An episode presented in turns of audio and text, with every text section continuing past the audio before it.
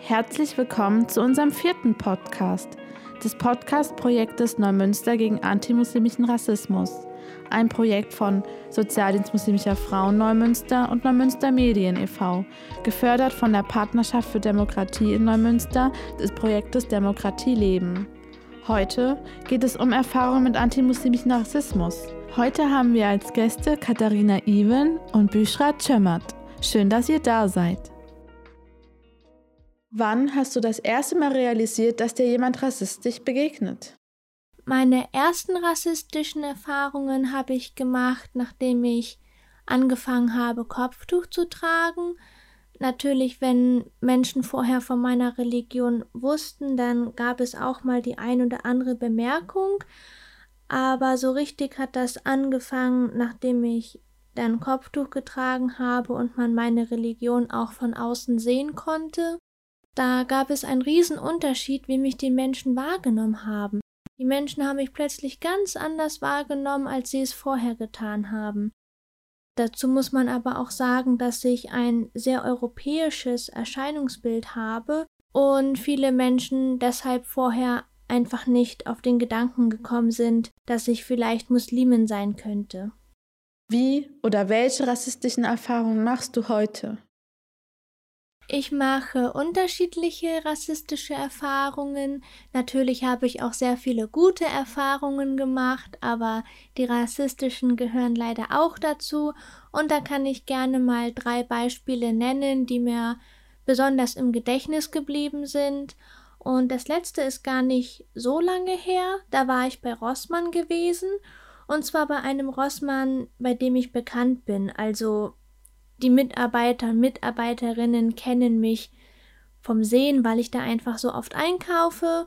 Und ja, an diesem Tag war es besonders voll. Es haben sich sehr viele Schlangen vor den Kassen gebildet, so dass man nicht mehr genau sehen konnte, welche Schlange jetzt zu welcher Kasse gehörte. So, aber das ging nicht nur mir so, das ging auch allen anderen Leuten so. Es gab einfach Chaos und plötzlich kommt von hinten so eine Frau an und fängt aus dem Nichts an, mich zu beleidigen und da waren wirklich schlimme Wörter dabei, wie scheiß Ausländer oder Kopftuchschlampe. Ja, es tut mir sehr leid für diese Wörter, aber ja, genau das hat sie gesagt. Und dann immer so, ja, Menschen wie du, in Anführungszeichen, dass wir nichts können, was wir hier machen und sowas. Und ja, das war natürlich sehr verletzend, aber das war nicht das Schlimmste.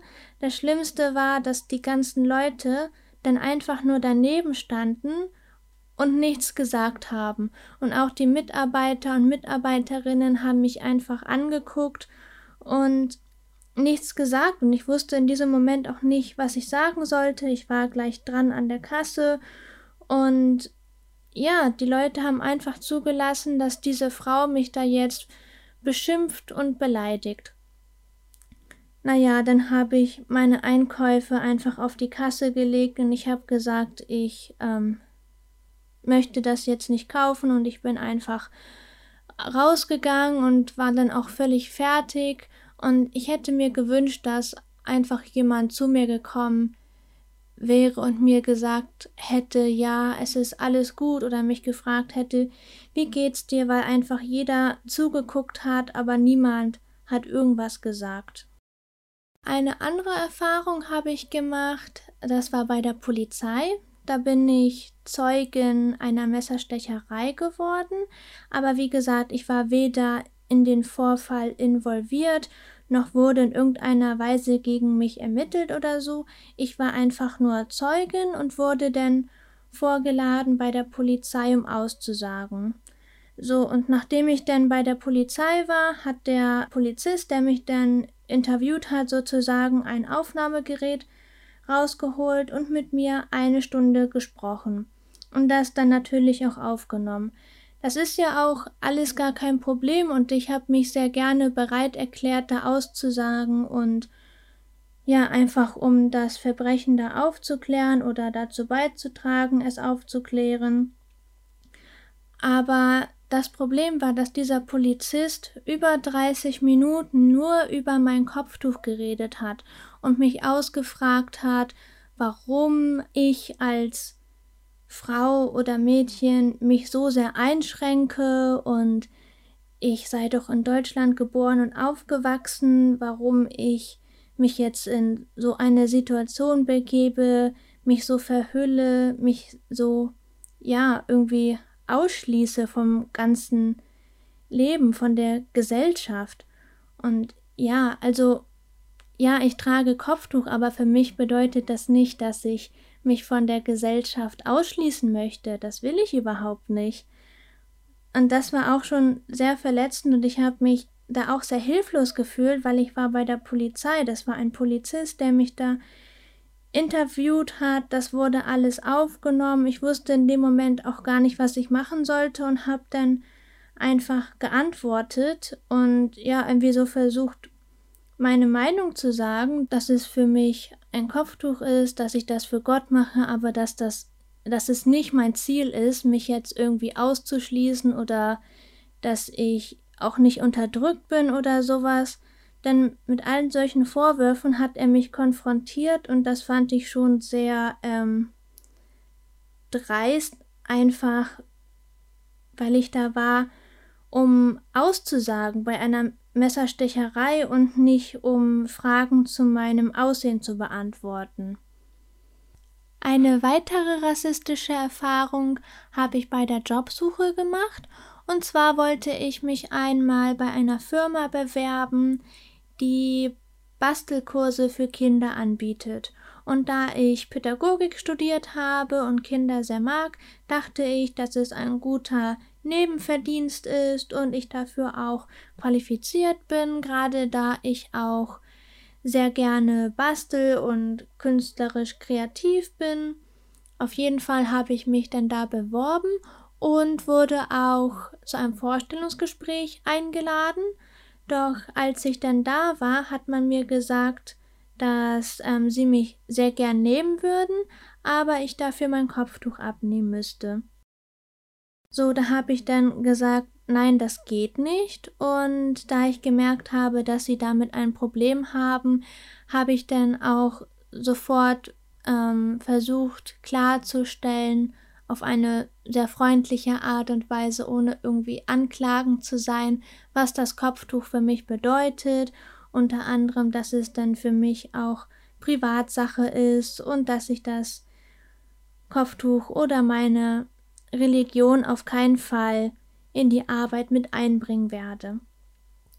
Ja, dann haben sich die Kollegen nochmal beraten, was ich auch schon ein bisschen komisch fand, ähm, aber sie hatten nicht so viele Bewerber und ich war dann wohl von den Qualifikationen her die geeignetste, weshalb sie dann richtig eine Konferenz einberufen haben, nur um über mich und mein Kopftuch zu sprechen. Und ja, das war für mich auch richtig komisch, weil man wegen einem Stück Stoff gleich eine ganze Konferenz einberuft und dann da mehrere Stunden drüber diskutiert, ob man so jemand einstellen kann oder nicht. Danach wurde ich nochmal zu einem Gespräch eingeladen und ja, da haben sie nochmal mit mir darüber gesprochen. Da war auch noch eine andere Kollegin von ähm, der Frau anwesend, die mit mir das Vorstellungsgespräch geführt hat. Und dann haben sie mir ganz viele Fragen gestellt zum Thema Kopftuch, aber das meiste waren eben Vorwürfe, wie zum Beispiel, dass sie es sehr komisch finden, dass ich so europäisch aussehe und trotzdem Muslimin bin, dass ich ja quasi keine Entschuldigung habe. Also ich bin nicht konvertiert, das sollte natürlich keine Rolle spielen, egal ob man konvertiert ist oder nicht. Muslimin ist Muslimin, Muslim ist Muslim. Aber ähm, da ich so europäisch aussehe, wurde mir sofort gesagt, okay, du bist konvertiert und deswegen bist du besonders radikal. Menschen, die aus anderen Ländern kommen, die haben eine Entschuldigung. Sie können ja nichts dafür, dass sie als Muslime geboren worden sind. Aber ich habe mich ja aktiv dafür entschieden, so einer, wie Sie es gesagt haben, rückschrittigen ähm, Religion anzugehören und deshalb müsste ich ja besonders radikal sein und sie hätten Angst, dass ich meine Ansichten auch den Kindern näher bringen würde und dass es sehr schlecht fürs Image wäre und dass auch die Eltern dann Angst hätten, ihre Kinder denn zu mir zu geben. Einfach, ja, weil ich so einer Religion angehöre, so aussehe, wie ich aussehe und dass ich dann auch noch Konvertitin sei und deshalb ja besonders radikal bin und keine Ausrede habe oder keine Entschuldigung, warum ich denn Muslimin bin. Ja, das war auch eine sehr schreckliche Erfahrung, finde ich. Nicht nur, dass ich auf meine Religion reduziert worden bin, sondern auch, dass da so viel Aufwand drum gemacht worden ist, dass eine eigene Konferenz dafür einberufen worden ist, dass mir vorgeworfen wurde, ich würde das Image schädigen und als Konvertitin, egal ob ich das jetzt bin oder nicht, ähm, besonders radikal zu sein. Und da muss man auch sagen, auch wenn ich jetzt keine Konvertitin bin, sind keinesfalls alle Konvertiten radikal, überhaupt nicht. Und dass die Leute sich nicht ein bisschen informiert haben, bevor sie mich zum Vorstellungsgespräch eingeladen haben, das hat mich denn schon sehr gekränkt und ich habe den Job am Ende auch nicht angenommen, selbst wenn sie ihn mir angeboten hätten. Dankeschön. Und Büchra, was sind deine Erfahrungen, die du mit antimuslimischen Rassismus machst? Ich versuche mal ernst zu bleiben, weil so lustig war es in dem Moment gar nicht. Also, ich habe ja erzählt, dass ich die Realschule gemacht habe und danach halt auf die Berufsschule gegangen bin, um mein Abitur zu machen. Ganz normal drei Jahre. Und da wir halt alle von unterschiedlichen Schulen und so kommen, stellt man sich immer ganz klischeehaft in jeder Stunde vor, irgendwie bei jedem Lehrer. Kennt man ja bestimmt so, hallo, bla bla bla, ich heiße Büschra, ich komme von der Schule, dies, das, anderes. Und ich habe schon gemerkt, so, hm, alle sind so komisch drauf, äh, alle haben schon so komisch geguckt und so. Naja, egal, habe ich mir gedacht. Und dann hatte ich halt, hatten wir, wir hatten damals die Sitzordnung als U stehen, sodass der Lehrer immer halt direkt vor die Tische kommen konnte, weil das ja wie so ein U war. Ich werde das nie vergessen. Also die Lehrerin kam wir haben uns halt alle unter vorgestellt und jedes Mal, wenn sich jemand vorgestellt hat, ist sie quasi so immer weitergegangen. Also sie stand immer vor dem Schüler, der gerade geredet hat. Dann stand sie vor mir, ich habe mich vorgestellt und so, und dann guckt sie mich an, meint so, hm, und bist du auch schon versprochen, meinte sie zu mir. Und ich habe zuerst gar nicht gecheckt, was sie meint. Ich so, wie versprochen und so. Und sie ist halt darauf eingegangen und meint von wegen, ja, bei euch wird man doch schon als Baby versprochen und verkauft und keine Ahnung. Dann hat sie gefragt, für wie viel Goldstücke und für, für, für wie viele Ziegen ich dann versprochen wurde. Und ich dachte, das war so ein Moment, ich bin einfach so erstarrt, weil ich so voll, das war so ein Moment, das habe ich gar nicht erwartet. Keine Ahnung, ich wusste einfach nicht, was ich sagen soll in dem Moment. Vor allem für mich war das auch noch neu mit dem Kopftuch. So, ich trage mhm. Kopftuch, die alle gucken und so.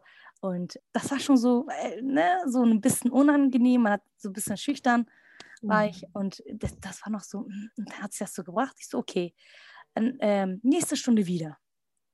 Dann kam sie und meinte so, ja, aber ist das ja voll normal, dass man die Töchter, dass die Töchter nichts zu sagen haben und so. Und ich so, und immer und immer, aber ständig. Also das war wirklich jede Stunde. Also abgesehen, dass es, abgesehen davon, dass es mich unnormal genervt hat, das hat auch meine Klasse unnormal genervt.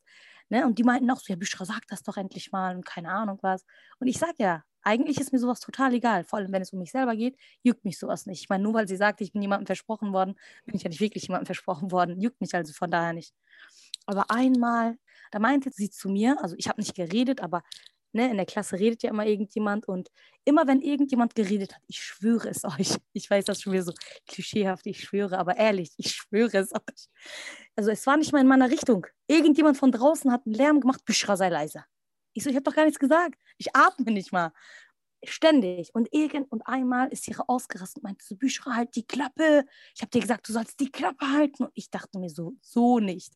Bin einfach direkt aus der Klasse gegangen und äh, bin dann zum Direktor gegangen und habe mich dann beschwert. Und der Direktor direkt so, hm, okay, dann machen wir mal eine Konferenz und so, da haben wir darüber geredet. Dann habe ich alles gesagt, was sie gesagt hat. Ich, von wegen, dass ich versprochen wäre, dass meine Eltern mich verkauft hätten, dass ich nichts zu Hause zu sagen hätte und, und, und dass ich gezwungen werde, Kopftuch zu tragen und, und, und. Und bis dato habe ich halt niemandem gesagt, dass ich die Einzige bin, die Kopftuch trägt. Und dann habe ich das alles gesagt und der Schulleiter war auch schon so, der hat mich so angeguckt, so voll ungläubig, seine Augen sind voll groß geworden und so. Und zum Glück, ich muss auch dazu sagen, also meine Klasse war auch sehr, sehr unterstützend. Die waren dann auch da und sie so, ja, so habe ich das gar nicht gemeint. Ich so, wie dann? Ich so, wie dann? Ganz ehrlich, wie haben Sie es dann gemeint? So, ja, wir sind doch alle voll cool und so, einfach nur als Spaß. Ich so, haben Sie mich mal lachen hören? Also, sobald der Gegenüber nicht mehr lacht, dann nennt man das Mobbing, habe ich gesagt, wenn sie keine Ahnung haben. Ne? Und dann, mhm. ja, und dies und das. Und dann habe ich gesagt, ich möchte nicht mehr, dass diese Lehrerin nicht unterrichtet. Ich so, wie kann ich denn jetzt noch davon ausgehen? Das war auch so krass. Wir hatten eine Gruppenarbeit, genau wieder bei derselben Lehrerin. Und die Gruppe, also wir sollten alle dann denselben Text, es war nicht so, dass jeder einzeln, sondern als Gruppe sollten wir eine Arbeit quasi abgeben. Dann sind da fünf Zettel, original alle gleich, weil wir sind aus einer Gruppe, fünf Leute. Alle meiner Gruppe kriegen 15 Punkte und ich bin die Einzige, die acht Punkte kriegt. Ich so, warum kriege ich acht Punkte, sage ich zu ihr. So, ja, das ist nicht gut geworden. Ich so, alle meiner Gruppe haben 15. Ach so, du bist auch in der Gruppe? Hm, ja. Hm. So, ja, dann zwölf. Ich so, die kriegen alle 15, warum kriege ich dann zwölf Punkte?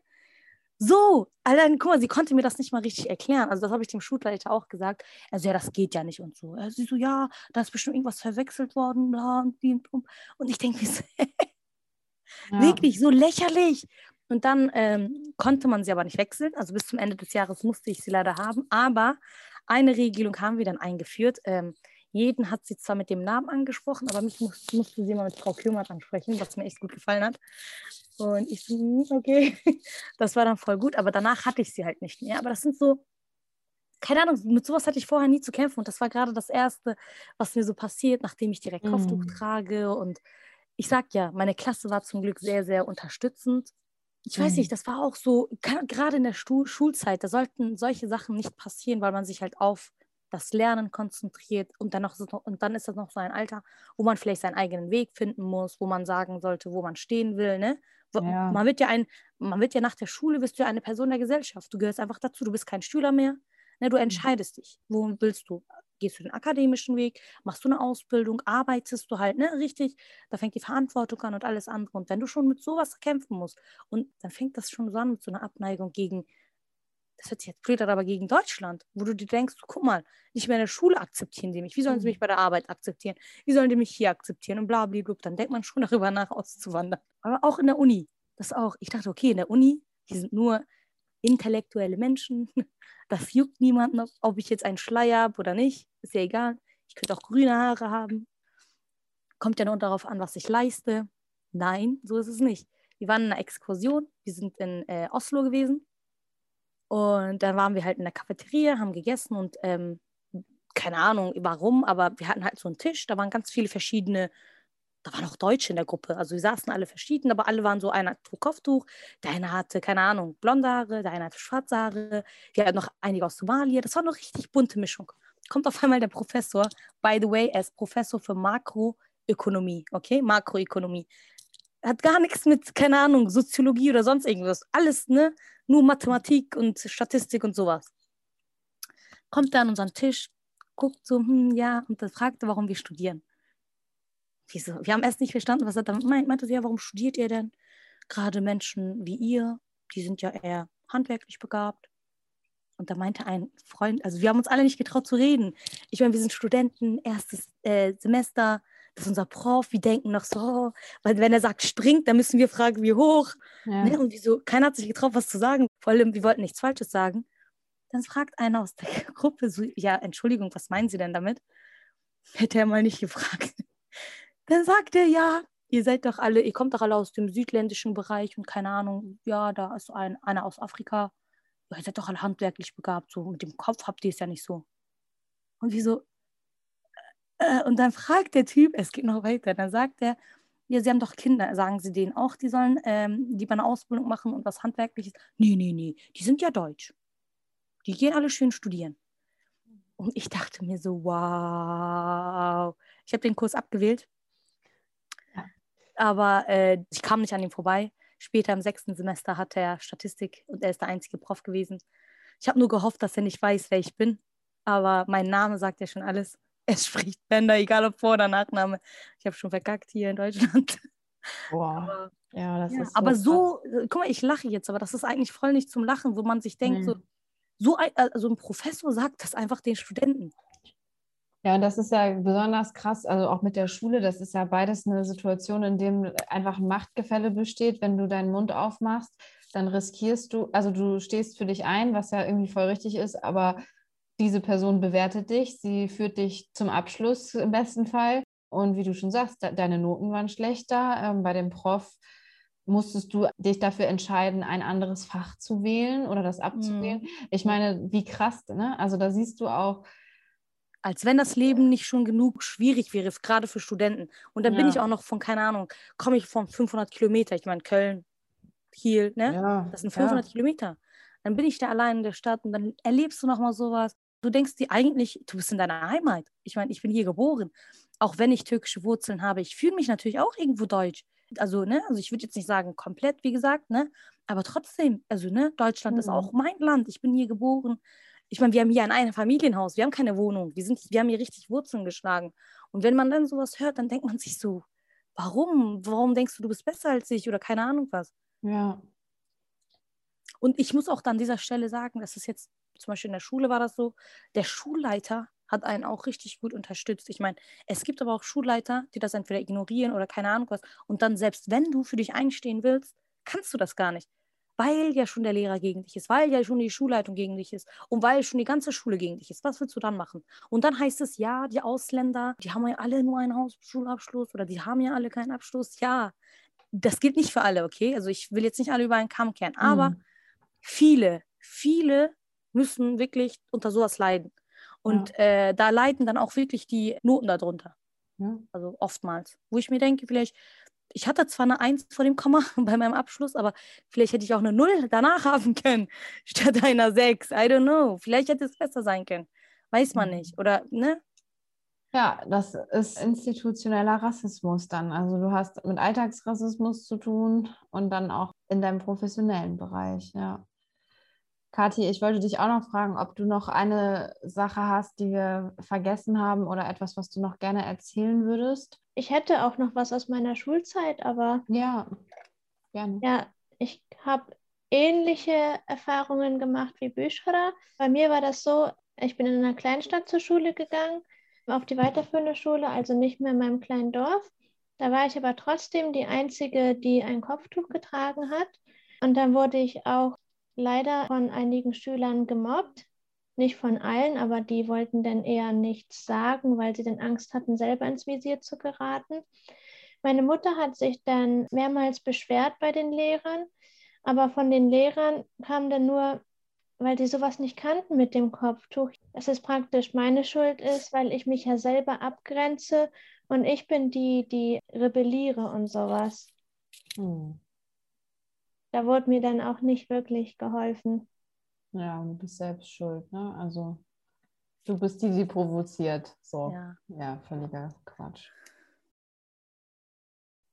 Aber ich habe so einen ähnlichen Fall mit meinem Bruder. Das ist gar nicht allzu lange her. Also ich will nicht zu viel abschweifen, aber also er ist er jetzt erst 14 geworden. Also er war vor vier Jahren noch in der Grundschule genau dasselbe Problem. Und er ist auch noch ein Junge, das heißt, wenn man sagt, kann man wegen, er ist unaufmerksam und so und so, dann glaubt man das eher als bei einem Mädchen, muss man jetzt auch sagen.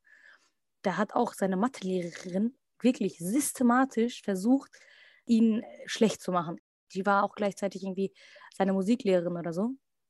Und dann steht im Zeugnis jedes Jahr, ne, seit Klasse 1, steht da, er hat kein Taktgefühl und keine Ahnung, im Musikunterricht. Und das Ding ist, mein Bruder geht zum Geigenunterricht, seitdem er vier ist, vier oder fünf Jahre alt ist. Und ich habe seinen Lehrer gefragt, ne? also er spielt drei Instrumente, by the way, ohne jetzt äh, irgendwie Werbung für ihn machen zu wollen oder so. Aber er spielt drei Instrumente, seitdem er, keine Ahnung, fünf oder sechs Jahre alt ist. Er spielt Geige, Klavier und Gitarre. Und dann steht da seit Klasse 1, er hat kein Taktgefühl, er ist nicht begabt für Musik und bla, bla, bla. Und er geht halt in eine Musikschule. Nicht zu ungut, aber meine Eltern zahlen richtig viel Geld, damit er da irgendwelche Instrumente lernt. Und jedes Mal kommt der Lehrer und sagt, ja, Omuchan ist sehr begabt, zum Beispiel vor allem beim Geige und so. Er lernt alles sehr schön und schnell und so. Dann bin ich mit seinem Zeugnis mal zu seinem Lehrer gegangen. Ich werde das nie vergessen. Er war dritte Klasse. Dritte Klasse bin ich zu äh, seinem Musiklehrer gegangen und habe gezeigt, was der Lehrer geschrieben hat bei Musik. Da ist das, die schreiben da ja noch in der Grundschule. Der Musiklehrer hat an seiner Schule angerufen und gesagt, wollen Sie mich verarschen? Er ist bei mir im Unterricht. Sogar der Musiklehrer konnte nicht glauben, was da steht über Umutjan. Also das kann doch nicht über denselben Jungen sein, der bei mir hier Unterricht hat. Also gerade in Musik, wo er so seiner Meinung nach, nicht meine Meinung, aber laut des Musiklehrers begabt ist, konnte er das voll nicht glauben, hat sich so voll für Umutjan eingesetzt. Und was ist? Vierte Klasse steht wieder dasselbe. Kannst du machen, was du willst. Oder, also er ist aus dem Gymnasium, haben wir ihn angemeldet. Und das hat wohl die Lehrerin gehört. Und dann ruft sie meine Mutter an. Ich schwöre es euch, seit Woche, eine Woche lang hat sie uns bombardiert und meinte, ja, Umutjan wird das nicht schaffen, melden Sie ihn lieber bei der Hauptschule an und bla und bli und blub. Nicht mal Gemeinschaftsschule, ne? Direkt Hauptschule. Ey, mhm. ich konnte nicht mehr. Da bin ich zu ihr gegangen und meinte so, was ist denn Ihr Problem? Was ist Ihr Problem, habe ich gesagt. Also ja, mit Ihnen rede ich nicht. Sie sind nicht Umutjans Vormund. Habe ich gesagt, doch, bin ich.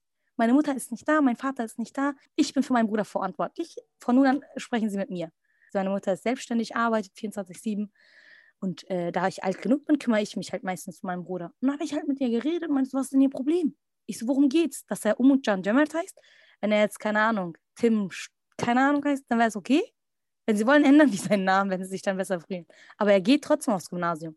Ja, ich sage das nur für Umutjan. Es geht mir nur um sein Wohl. Und dann gucke ich sie an und ich so, habe ich sie echt angelächelt und meinte so, ist das ihr Ernst?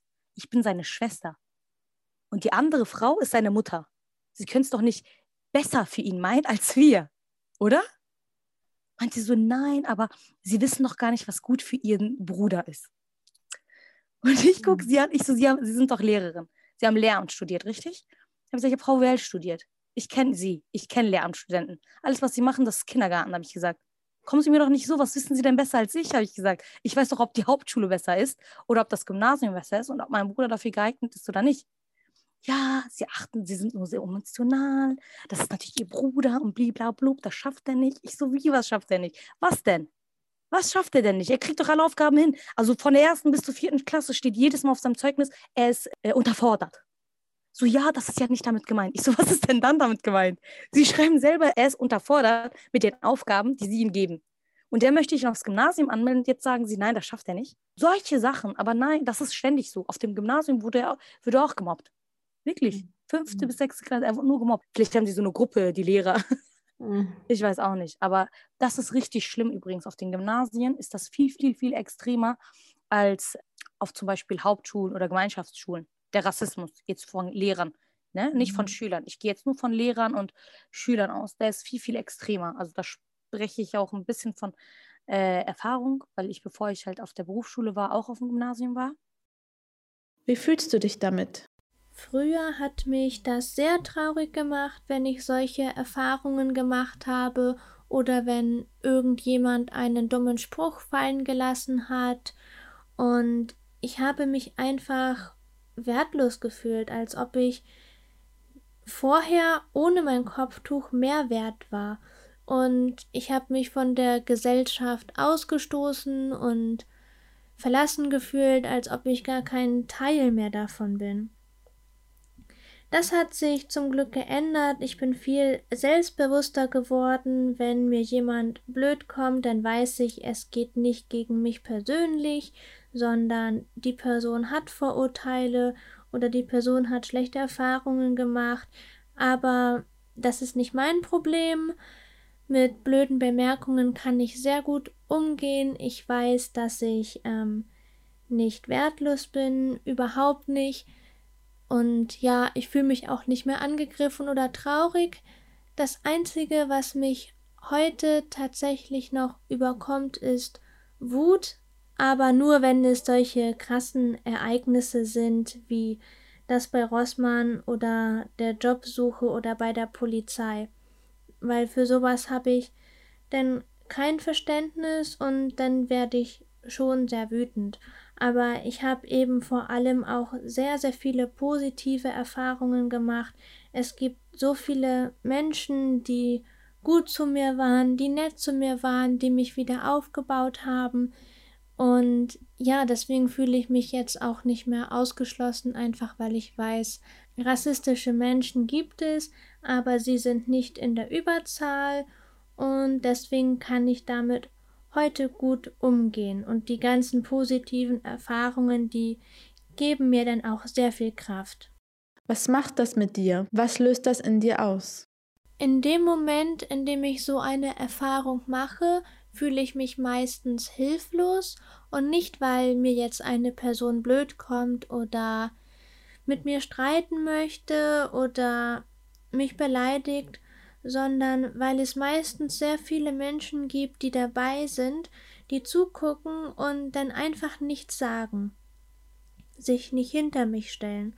Das kann ich natürlich auch gut verstehen. Ich weiß, dass viele auch Angst haben, sie befürchten, dann selbst zum Opfer zu werden und das möchte ich natürlich auch nicht. Ich möchte da niemanden mit reinziehen, aber es gab auch schon gerade in der Vergangenheit Vorfälle, wo ich dann danach irgendwo rumstand und geweint habe und dass mich die Leute denn nur angeschaut haben und an mir vorbeigegangen sind, selbst wenn diese Person schon weg war, die ähm, mich dann angegriffen hat. Also körperlich angegriffen wurde ich zum Glück nicht, aber wörtlich angegriffen. Und ja, dann wäre es sehr schön gewesen oder es hätte mir sehr geholfen, gerade als 13-jähriges Mädchen, dass denn jemand zu mir kommt und einfach sagt, es ist alles gut, das war einfach eine blöde Person, das war gemein, aber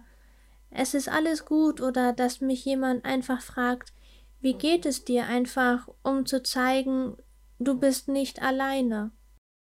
Durch die ganzen rassistischen Erfahrungen, aber auch die schönen Momente, die zum Glück überwiegen, die mich sehr empowert haben, habe ich heute die Kraft gewonnen und den Mut, mich hinter andere Menschen zu stellen, die die gleichen Erfahrungen machen, die ich machen musste. Und das war ein langer Prozess, wie ich bereits gesagt habe. Ich musste viel lernen und das hatte auch was Gutes, denn das hat mich zu dem Menschen gemacht, der ich heute bin. Und wenn ich jetzt jemand sehe, der gemobbt wird oder rassistisch angegriffen wird, dann versuche ich nicht einfach nur dazustehen, sondern ich sage etwas, ich spreche die Person an, ich versuche dem Angreifer den Wind aus den Segeln zu nehmen und versuche der angegriffenen Person einfach zu zeigen, dass sie nicht alleine ist, damit sie sich nicht so fühlt, wie ich mich gefühlt habe. Und dabei ist es natürlich ganz egal, welche Religion sie hat oder aus welchem Grund auch immer sie gemobbt wird. Mensch ist Mensch und das sollte niemandem widerfahren und ja, da bin ich zum Glück jetzt stark genug nach einem jahrelangen Prozess, mich auch für andere einzusetzen und mich aktiv hinter sie zu stellen. Und dadurch habe ich auch sehr viel gelernt. Bishra, wie ist das für dich? Was hilft dir im Umgang damit? Oder welche Strategien hast du für dich entwickelt, dass du damit irgendwie klarkommst? Also Katja hat das ja vorhin auch schon erwähnt. Wir sind ja beide unterschiedlich, beziehungsweise wir gehen unterschiedlich damit um, weil wir auch unterschiedliche Menschen sind, ist ja auch klar. Die meisten machen eher so eine Entwicklung wie Kati durch. Also so aus Erfahrung her würde ich das sagen, dass die meisten zuerst gar nicht für sich sprechen können für andere dann auch eher weniger und dass die eher schüchtern sind und dass das später kommt. Bei mir war das ein bisschen anders oder ist das ein bisschen anders. Mich jetzt von Anfang an nicht gejuckt, aber ich habe auch so einen Charakter, muss ich dazu sagen. Auch schon bevor ich Kopftuch getragen habe, war mir das ehrlich gesagt ein bisschen egal, auch wenn ich aus dem Rahmen gefallen bin bezüglich meines Charakters oder meiner Eigenschaften oder so. Aber was ich überhaupt nicht ertragen kann, wo mir echt der Kragen quasi platzt und wo ich mich echt nicht halten kann, ist immer, wenn ich sehe, wie, wie jemand anderes vor mir zum Beispiel beleidigt wird. Ist jetzt egal, ob wegen dem Kopftuch, ob wegen der Religion oder sonst was. Generell, wenn jemand nicht für sich einstehen kann, stehe ich gerne ein. Dann mhm. kann mich auch keiner halten. Aber auch generell, so wenn ich sehe, einer gegen fünf oder so, dann gehe ich natürlich dazwischen. Mhm. Also ich meine, ich weiß nicht. Meiner Meinung nach ist es doch selbstverständlich. So sollte doch jeder sein. Das lernt man doch. Also ich habe das auch in der Schule so gelernt, dass man so schlichtet, dass man dazwischen geht, wenn zwei sich streiten, egal aus welchem Grund. Das hat sich auch ganz stark bei mir eingeprägt, so in meiner Kindheit. Ich weiß auch nicht, warum gerade das, aber wenn es um mich selber geht und mich jemand beleidigt, meistens ignoriere ich das. Manchmal mhm. drücke ich dann einen lustigen Spruch. Ich gehe gerne mit Humor damit um. Ich belustige auch die anderen Menschen dann damit, weil was willst du dann machen? Ich sag's nochmal. Also niveauvoll hat mich noch keiner beleidigt oder mich angegriffen oder sonst was. Ich warte auf diesen Tag, ich bin richtig ehrlich, weil ich bin bereit, also, ne, also ich diskutiere gerne mit jedem über meine Religion oder erzähle denen gerne, warum ich etwas mache, wenn jemand Interesse hat mhm. oder so. Da bin ich ganz offen, ehrlich. Ob es jetzt jemandem passt oder nicht, ist wieder eine Sache, muss es nicht. Aber wenn jemand etwas wissen möchte und mhm. zu mir mhm. kommt und fragt und ehrlich ist und sagt so, hm, okay, ich verstehe es, ist nicht meine Sache, aber okay, dann ist auch für mich okay. Aber ja. mich deswegen etwas zu beleidigen, ohne irgendeine Ahnung zu haben oder sonst was, wie soll ich sowas denn ernst nehmen? Also was macht das dann aus mir? Also ich, ja. meiner Meinung nach, dann bin ich ja noch schlimmer als der. Woher? Dass ich mal ausraste und sowas verteile oder so, das passiert ganz selten. Damit kommen die meisten ja auch nicht klar. Wenn ich irgendwie was Schlaues, in Anführungszeichen jetzt, ja, irgendwas Schlaues antworte, checkt mein Gegenüber das ja auch nicht. Meistens. Weil es sind ja. immer dieselben Leute. Es sind immer dieselben Leute. Bestimmte Leute. Die haben keine Ahnung. In dem Sinne bestimmte Leute. Die haben keine Ahnung. Vielleicht hatten die gerade Stress mit ihrem Ehepartner und kommen und lassen das an mir raus. Ja. Solche Sachen. Also. Ich glaube deswegen, auch, vielleicht sind es auch die wenigsten, die in dem Moment wirklich an einem Dialog mit dir interessiert sind, die wollen irgendwas rauslassen, und sind wissen, dabei rassistisch. Aber auf jeden Fall wird, glaube ich, eine unserer Überschriften, wenn dann ein Podcast, wenn das entsteht, dann steht da irgendwie mit drin, intellektueller Rassismus ist mir noch nie begegnet oder so, wie du das gesagt hast. Das finde ich auf jeden Fall sehr gut. Die Frage ist, kann Rassismus überhaupt intellektuell sein? Was du ja meinst, ist, glaube ich, über die Religion zu sprechen. Und das wäre ja im besten Fall nicht rassistisch. Aber ja, ich finde Ich frage mich halt, ob wirklich jemand rassistisch wäre, wenn er wirklich versteht, was dahinter steckt. Das ist mhm. ja mal etwas. Also ich, damit schließe ich jetzt die Politiker aus, ja. Also warum die etwas machen, das schließe ich jetzt aus. Aber ich meine jetzt normale Menschen, wie du und ich vielleicht. Wenn die wirklich verstehen, was dahinter steckt, mhm. die dann wirklich immer noch rassistisch sind? Hätte ich euch jetzt auch so ähnlich gefragt. Also, das war ja auch eine unserer letzten Fragen zum Thema Gesellschaft. Was braucht die Gesellschaft oder was braucht ihr von der Gesellschaft, damit dieses Problem, naja, gelöst wäre schön, das ist, glaube ich, eine Utopie, aber damit ihr einfach in Ruhe leben könnt. Und dazu gehört sicherlich Wissen über den Islam, aber ja, vielleicht fallen euch dann noch Sachen ein. Akzeptanz. Ja. Also ich verlange von niemandem, dass er meine Religion versteht, dass er ähm, die gleichen Überzeugungen hat. Das ist mir ganz egal. Ich möchte nur, dass ich für das akzeptiert werde, was ich bin. Respekt. Nicht wegen meiner Religion, einfach nur anderen Menschen gegenüber. Ich meine, was unterscheidet einen anderen Menschen von einem anderen? Du hast zwei Arme, ich habe zwei Arme. Einfach nur Respekt gegenüber einem anderen Lebewesen oder einem anderen Menschen gegenüber. Das hört sich jetzt voll vielleicht zu viel an oder so, aber wir können sogar Tiere respektieren. Wir sind in so einer Zeit, wo wir Tiere wie unsere eigenen Kinder behandeln können. Aber andere mhm. Menschen können wir nicht wie Menschen behandeln. Mhm. Und ich mir denke, wie traurig ist das? In ja. was für einer Gesellschaft leben wir, wenn wir das nicht können? Also das ist meiner Meinung nach eine Rückentwicklung und nicht die Tatsache, dass wir Muslimen sind. Ja. ja, das sehe ich auch so. Ich möchte einfach als Mensch respektiert werden. Und dazu gehört dann halt auch meine Religion oder meine Haarfarbe. Einige haben ja auch Ticks oder mögen Leute nicht die rote Haare haben oder so. Habe ich auch schon gehört. Ich habe auch schon Reportagen dafür, darüber gesehen, wo ich mir auch denke, so lasst sie doch sein, wie die wollen. Dann wurden die halt so erschaffen, ist doch okay. Danke. Vielleicht nochmal in kurzen Sätzen, was, was gibt dir Kraft, Büschler? Mein Glaube. So komisch oder so klischeehaft sich das auch anhört, aber es muss ja nicht unbedingt der Islam sein, aber jeder Mensch, der halt einen Glauben hat, egal was für ein, der wird mich verstehen können, weil daraus entnehmen wir unsere Kraft. Jeder, also jeder glaubt an eine übermenschliche Kraft, ob es jetzt, keine Ahnung, in unserem Fall Allah ist oder ob mhm. es das Universum ist, an das man glaubt. Aber daraus entzieht man Kraft, weil am Ende, am Ende des Tages merkt jeder, dass er für sich selber einsteht, dass er für sich selber einstehen muss und dass jeder irgendwo zuerst für sich selber verantwortlich ist. Bevor du irgendjemand anderen für jemand anderen irgendwie sorgen kannst, jemand anderen beschützen kannst oder für jemand anderen einstehen kannst, musst du das erstmal für dich machen. Und damit du das machen kannst, musst du erstmal die innere Kraft finden in dir. Und da äh, hilft mir halt mein Glaube ganz viel. Und meine Familie würde ich auch gerne sagen. Allerdings ist das ein bisschen schwieriger. Ich weiß halt nicht, bei Kathi ist das ja auch ein bisschen schwierig. Unsere Eltern sind nochmal in einer ganz anderen Generation aufgewachsen. Denen jetzt mit diesen rassistischen Bemerkungen zu kommen, das ist ein bisschen lächerlich, meiner Meinung nach. Also das habe ich zum Beispiel nie gemacht. Deswegen einfach nur allgemein die Familie, eine Familie zu haben oder Freunde zu haben, sei es jetzt die islamische Gemeinschaft, die Ja. gibt mir natürlich auch irgendwie Kraft. Kathi, ich stelle dir die Frage auch nochmal. Du hattest das eben schon so ein bisschen ge- angedeutet, aber sag's gerne auch nochmal in deinen Worten. Was gibt dir Kraft? Ja, also auf jeden Fall auch mein Glaube und auch immer andere Menschen. Immer wenn mir jemand freundlich begegnet, mich einfach so nimmt, wie ich bin, unvoreingenommen ist, das gibt mir auch immer ganz viel Kraft und das gibt mir dann auch immer so den Glauben an die Menschen zurück, weil ich dann merke, nicht jeder ist so, nicht jeder ja, Mhm. nicht jeder ist rassistisch und immer wenn ich so einen Menschen kennenlerne oder Kontakt mit solchen Menschen habe, daraus ziehe ich immer ganz viel Kraft. Also egal welche Religion sie haben oder wo sie herkommen.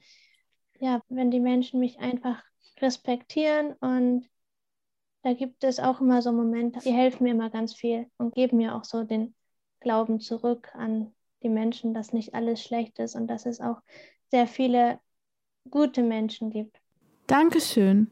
Wir danken sehr für eure Offenheit und dass ihr so offen mit uns über diese sensiblen Themen gesprochen habt und euch so uns gegenüber geöffnet habt. Vielen Dank dafür und wir freuen uns sehr, dass ihr dabei wart. Vielen Dank fürs Zuhören, liebe Zuhörerinnen und Zuhörer. In unserem nächsten Podcast geht es um bunte Vielfalt statt brauner Einfalt. Wir würden uns sehr freuen, wenn Sie wieder zuschalten würden.